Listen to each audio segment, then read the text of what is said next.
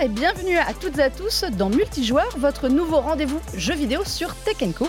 Et bien oui, chaque semaine on sera là pour parler de l'actualité, des sorties, de nos coups de cœur et aussi de nos coups de gueule avec des experts et des spécialistes du jeu vidéo.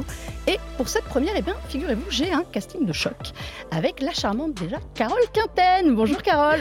Bonjour, comment ça va Melinda Mais écoute, ça va très très bien. Je suis ravie que tu sois là pour cette première. Mais, moi aussi. Voilà. Et j'ai hâte de parler de l'E3. Eh ben, ça va être super. Carole, créatrice de contenu, et face à toi, Émeric Lallet, rédacteur en chef de jvjeuxvideo.com. Bonjour Émeric. Bonjour, ça va bien? Eh ben écoute, c'est pareil, je suis ravie que tu sois là pour euh, eh ben, écoute, éponger les plâtres avec moi. bah, écoute, on est bien, on est bien entouré et on a des bons sujets, je crois. Et on a un sacré sujet. Hein. Bon, justement, on va commencer tout de suite avec l'actu à chaud, très à chaud.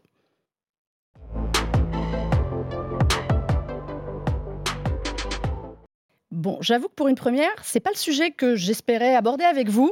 Euh, l'annulation de l'E3 2023, le grand salon euh, du jeu vidéo, c'est tombé eh bien, le 30 mars dernier par un petit euh, tweet qu'on attendait quand même un petit peu pour annoncer Ritpop et l'ESA, qui organise le salon, le grand salon annuel du jeu vidéo de Los Angeles, pour dire bah, que la version en ligne digitale et la version physique espérée étaient tout simplement annulées. Voilà, un petit message. Alors, on ne peut pas faire plus court. Oui, c'est efficace. Euh, efficace pour dire ça. Euh, Carole, c'était pas vraiment une surprise finalement. Non, non, c'était pas une surprise parce qu'on sera d'accord pour dire que depuis 2019 déjà, c'était euh, plus du tout la même chose. On a Jeff Keighley avec son Summer Game Fest qui cartonne.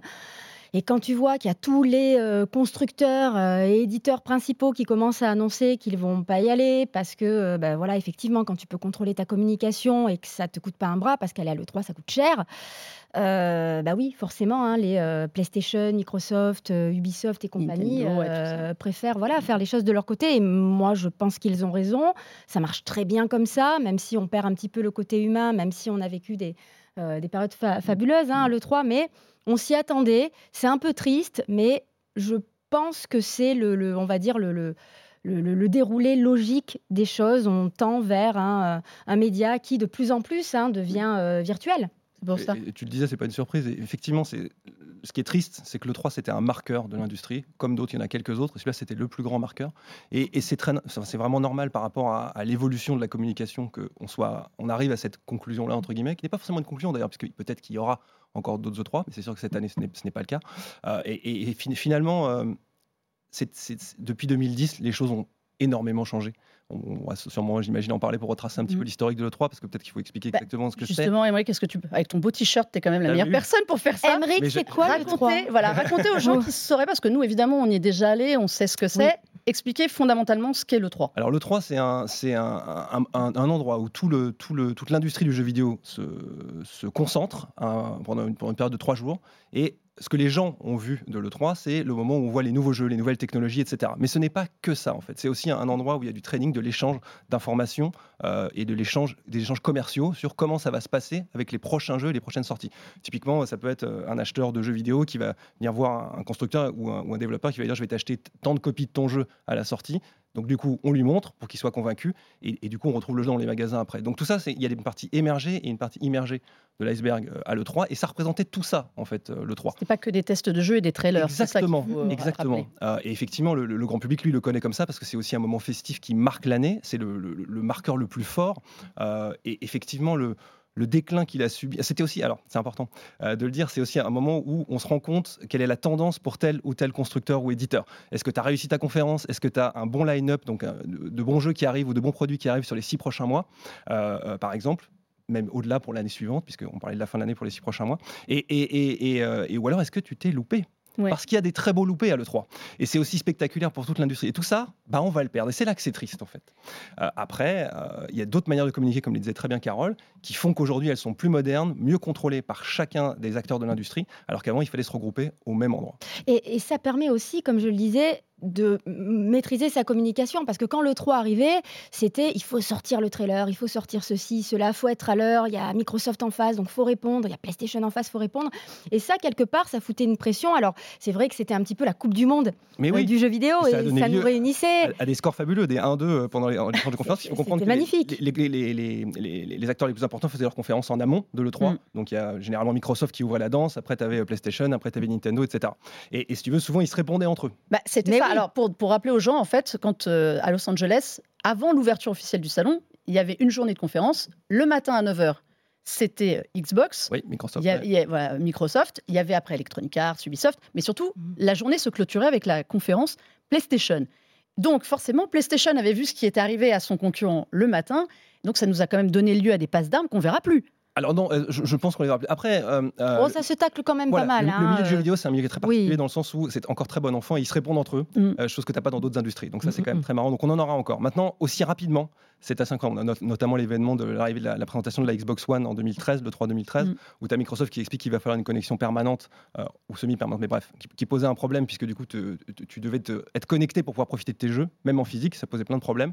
Et du coup, tu as Sony qui répond 24 heures après ou 12 heures après. Même pas, oui, le soir même. Je crois que c'est le même, ouais qui, euh, qui euh, deux, grands pontes de, de, Sony qui s'échangent un jeu en disant bah, nous chez PlayStation on s'échange les jeux comme ça et on n'a pas besoin d'une connexion permanente. Ils, ils échangent, ils échangent de la main à la main. un jeu physique. Et donc ça aussi ça avait un impact sur tout le, tout le marché du jeu d'occasion. Donc tout ça c'est bon, très long à expliquer, mais en gros c'était c'est une réponse du berger à la bergère dans la foulée et c'est spectaculaire. Quand tu suis l'industrie, c'est spectaculaire. Mais c'est ça. Et derrière, il y a eu quand même Microsoft qui a joué la carte de la rétrocompatibilité, qui était de dire par rapport à PlayStation, vos anciens jeux, vous pourrez y jouer sur votre nouvelle console, qui est aussi une réponse. Ces moments-là qu'on fait aussi le 3, parce qu'on se souvient euh, de Régis et mes fils quand il est arrivé, oui, pardon, qui est arrivé euh, en 2004. C'est 2004, j'y étais. Et qui arrive en, sur 7, c'est la première fois qu'on le voit, et qui dit euh, je viens, je vais botter des, des, botter des fesses. Je, suis là pour prendre des noms et botter des fesses. voilà. très bien. Mais c'est son autre matière. Ça, c'était quand même aussi un moment fort de l'industrie et ça posait des, personnes. C'est un show, en fait, vraiment. C'est un show à l'américaine et du coup, c'est un, un, spectacle. Il y a des loupés, il y a des, il y a des réussites et des événements absolument incroyables euh, qu'on a, a, qu'on a, tous vécu. Et oui, c'est un marqueur de est-ce que tu as réussi ou tu as raté ton E3. C'était le moment important et ça donnait la tendance de l'année pour, pour chaque éditeur et, chaque développeur. Et c'était les frissons euh, humains. Moi, je me souviens encore de l'annonce de FF7 Remake. Oui, bien sûr. Je veux dire, mm. dans la salle, les gens qui se levaient, qui criaient, qui applaudissaient, rien que d'en parler, ça fout les frissons. et c'est vrai que ce côté humain, avec des euh, Nintendo Nintendo Direct like, puisque c'est devenu un petit peu la, manière de, le dire, on a perdu, on a perdu ça. Et ces moments sur scène, effectivement, avec des Miyamoto et compagnie, bah, c'est plus du tout la même époque. Alors après, on, y revient tout doucement avec Jeff Kelly. On a, on a justement alors avec un public, ça, ça fonctionne quand même. C'est ça que j'allais vous demander. Il y a quand même quelque chose. Le 3 n'est pas juste un événement qui coûtait cher et qui fait que c'est ça qui paye aujourd'hui.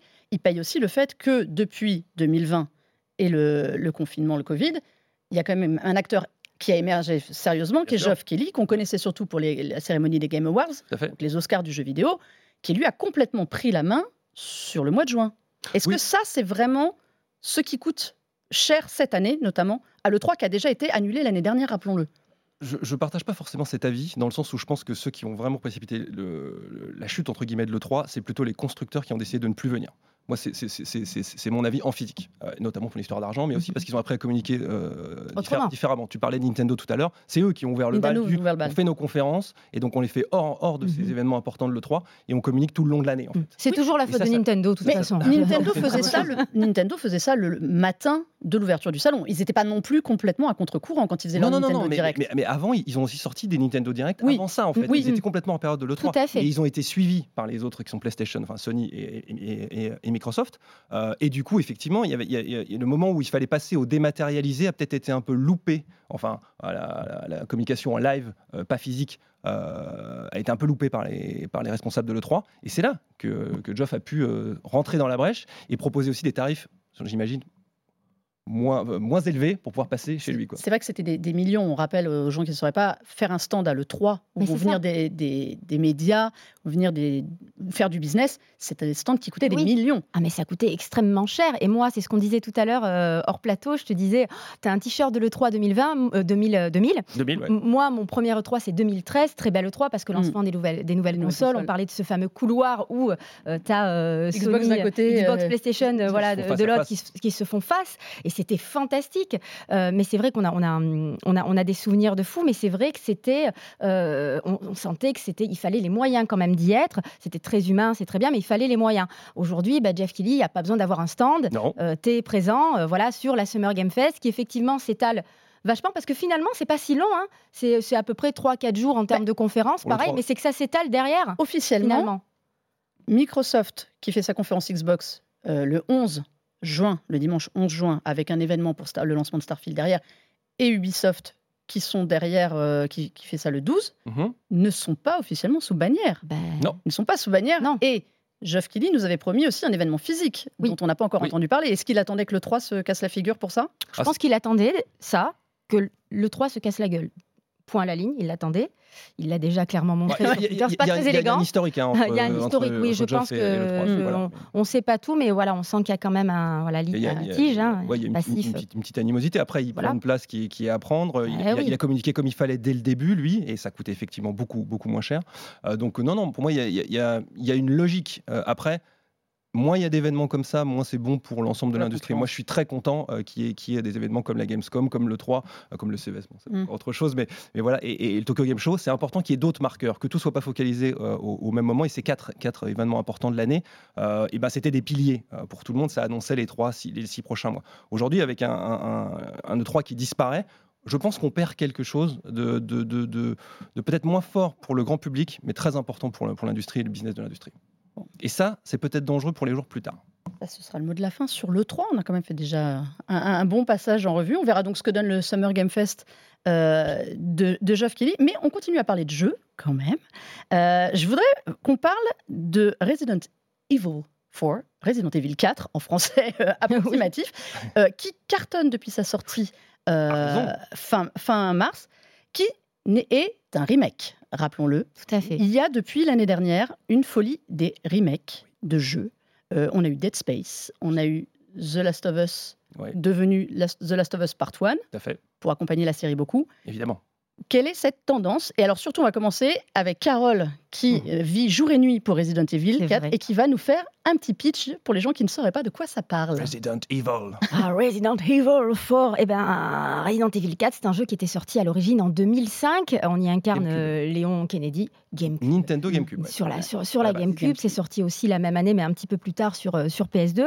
Moi, je l'ai fait sur GameCube et c'est vrai que c'est un jeu qui a fortement marqué l'industrie parce que euh, c'est un jeu qui a révolutionné le survival horror, c'est-à-dire que il allait beaucoup plus vers l'action. C'est le dernier jeu chapeauté par Shinji Mikami, donc mm. le, le, papa de Resident Evil avant de quitter euh, Capcom. Il est arrivé avec sa caméra à l'épaule et effectivement un rythme et une dimension autre que les euh, Resident Evil précédents. Donc là, on revient avec un remake qui effectivement n'est enfin apporte tellement au jeu que c'est le même jeu mais c'est plus la même chose à la fois. C'est-à-dire qu'on a une reconstruction qui fait que les joueurs qui l'ont fait en 2005 le reconnaissent. C'est le même jeu, c'est RE4 mais c'est plus du tout la même chose. pas la même chose. Gameplay moderne, euh, évidemment. De nouvelles mécaniques de gameplay, on peut faire de l'infiltration. Ils ont ajouté euh, notamment le, un, couteau qui peut se casser désormais, donc ça ajoute encore à la dimension euh, survie. On peut contrer beaucoup d'ennemis aussi. Mais on peut, surtout, on peut surtout tirer et courir en même temps. En même temps, oui, gameplay, gameplay Moi, ce qui, a été qui m'a énervé, presque injouable en 2005. Oui, bah oui, c'était insupportable. Il fallait choisir. Très inspiré d'ailleurs, on peut, on peut lire même la gestion des armes, le fait de pouvoir switcher d'armes en même temps, très inspiré de The Last of Us euh, finalement. Euh, voilà, on peut faire de l'infiltration. C'est un jeu qui va beaucoup plus loin, même dans l'écriture des personnages. C'est euh, pour moi l'un des plus grands jeux de tous les temps. Hein. Resident Evil 4, très clairement, il a révolutionné et inspiré tellement d'autres jeux derrière. On pourrait citer Gears notamment. Bien sûr. et c'est vrai que là, ça, ça surcartonne et chapeau parce que Capcom, en termes de remake, ah, ils font des bonnes choses. Bah, ils ça pas. Vole très, se fichent pas de la gueule du monde. Je suis tout à fait ah d'accord avec ça. Mais ce qu'il faut comprendre avec le, Resident Evil, c'est que le premier était une révolution. Mm. Donc dans le survival horror, comme tu as dit, le, jeu de survie horrifique. Euh, euh, et, et, derrière, Resident Evil 4 cassait les propres codes de Resident Evil pour créer quelque chose de nouveau. Et exactement, notamment. Et, ce, qui, ce, qui, se passe avec cet épisode-là, c'est qu'ils l'ont refait.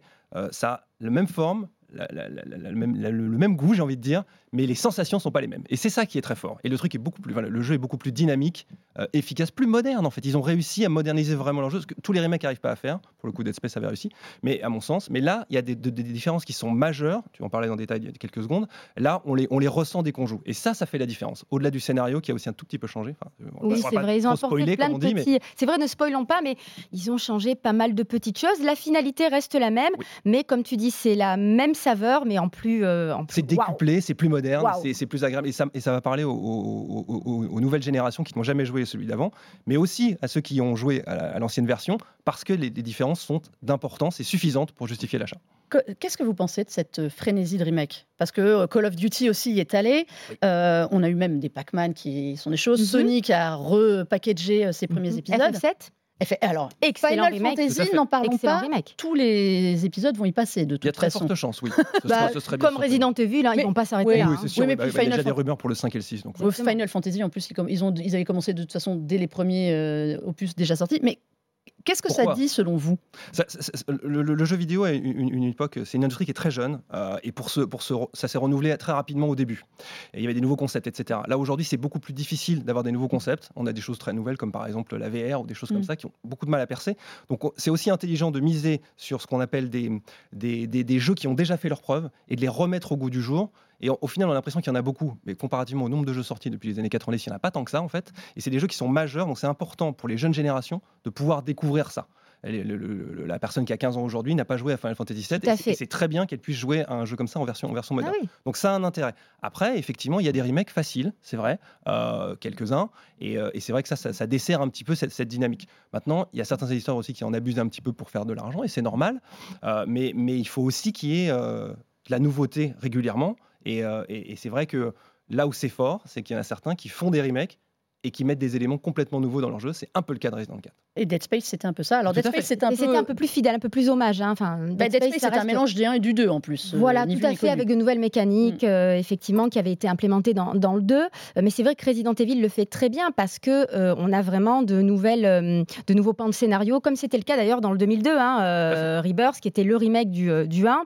Et, et c'est très bien parce que pour rester sur Resident Evil, on a aussi la série qui continue à avancer, hein, mm. puisque Resident 9, à un moment donné, ça va arriver.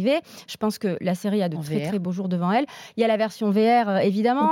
C'est important de le dire aussi. Tu peux aussi jouer. Oui, oui, oui, complètement. On peut pas y jouer parce que ça fait extrêmement peur. ça fait très très peur. Moi, je trouve que c'est très efficace, mais c'est vrai que le remake de Dead Space est aussi euh, fabuleux, peut-être un peu plus, euh, voilà, plus juste plus sage, mais avec de, voilà, de nouveaux éléments qui ont rendu l'expérience encore plus oppressante. Dead Space, c'était le sound design, c'était, ça allait. D'ailleurs, Dead Space, inspiré de quoi? Resident 4. Mais c'est ça, évidemment, parce qu'il est arrivé en 2008, euh, Dead Space et euh, mm. voilà. Euh, le remake 4 est très, très bon. Ah oui, oui, très, très, très, très, bon. Et, Silent Hill 2 va arriver aussi. Sûr.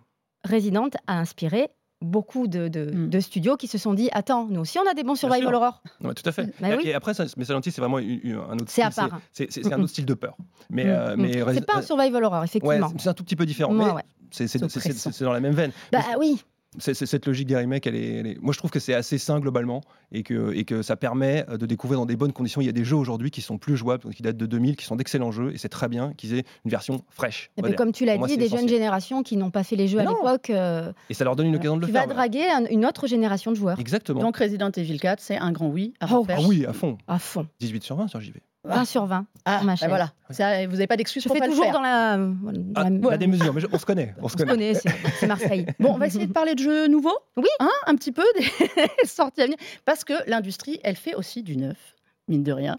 Donc, on va passer à la partie, eh bien, à quoi tu joues?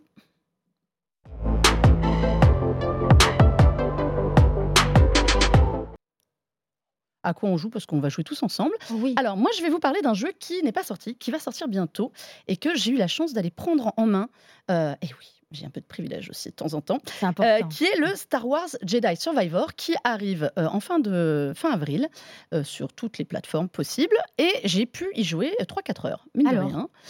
Eh bien, honnêtement, je ne sais pas si vous aviez fait le premier, donc le Fallen Order, il y a 5 ans. Pas en entier.